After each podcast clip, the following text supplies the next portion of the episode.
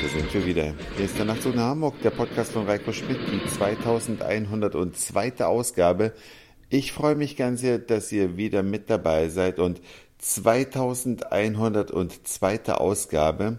Das klingt so, als könnte man einfach ins Internet gehen und sich die letzten 2102 Folgen anhören. Aber leider ist dem nicht ganz so.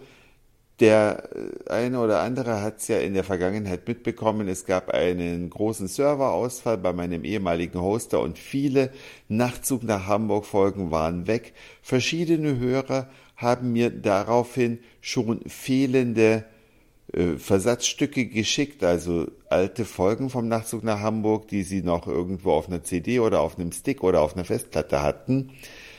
Naja, auf jeden Fall habe ich mich mit Simi darüber unterhalten. Simi und ihr Mann haben uns fürs Wochenende nach Rerik eingeladen, einem kleinen Ostsee-Badeort irgendwo kurz vor Rostock an der Ostseeküste. Und wir haben uns mal wieder über den Podcast unterhalten, weil früher haben ja Simi und ich oft gemeinsam auch einen Podcast produziert.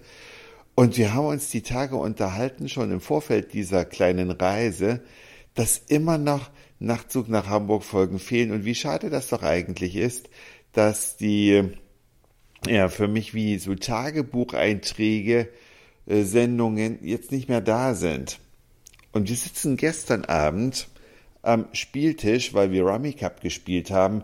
Und zwischendurch, ich check so selten mein Instagram, habe ich gedacht, ich guck mal wieder bei Instagram rein, was es da so Neues gibt und da bekomme ich eine wunderbare Nachricht von einem Hörer, der da schreibt, ich bin Stefan und Podcasthörer der ersten Stunde und habe sogar einmal vorgeschlagen, deine E-Mail-Adresse mit nachtzug.hamburg.de zu kombinieren. Dies kam sogar in einer Folge vor. Ich habe heute beim Aufräumen zufällige MP3-CDs mit den Folgen 1 bis 1299 gefunden. Wenn du damit was anfangen kannst, würde ich dir gerne diese CDs überlassen. Ihr könnt euch gar nicht vorstellen, wie sehr ich mich darüber gefreut habe. Simi sich natürlich auch und der Hammer ist, dass wir uns erst darüber unterhalten haben und jetzt kommt so eine Nachricht. Also manchmal glaube ich ja fast nicht an Zufälle, weil das war jetzt so un äh, erwartet, unverhofft. Ich hatte ja euch schon mehrfach darum gebeten, mir alte Folgen zu schicken und äh, einige haben das auch getan. Aber das ist schon wieder Jahre her und jetzt nach so langer Zeit meldet sich ein Hörer.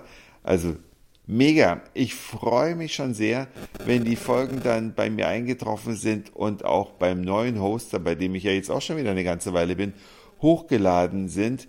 Denn dann kann auch ich mal wieder in die alten Folgen reinhören. Es ist schon so eine kleine Erinnerung. 2006 rollte der erste Nachtzug nach Hamburg aus dem Depot. Das ist also satt ein paar Jährchen her. Und in der Zeit ist mega viel passiert. Ja, es gibt auch nicht mehr jeden Tag einen Nachtzug nach Hamburg, so wie am Anfang. Aber dennoch, das ist schön, dass die alten Folgen wieder da sind. Ja, und natürlich ich gebe die Hoffnung nicht auf. Ihr habt es ja mitbekommen, die Folgen 1 bis 1200, jetzt muss ich nochmal schnell zurückgucken, 99, also 1 bis 1299, die sind gesichert, aber wer von der 1300 an nach oben bis heute auch noch Folgen hat, schaut vielleicht einfach nochmal in eure Festplattenverzeichnisse oder auf eure alten MP3-CDs. Ich bin dankbar für jede Folge, die ich da noch wieder restaurieren kann.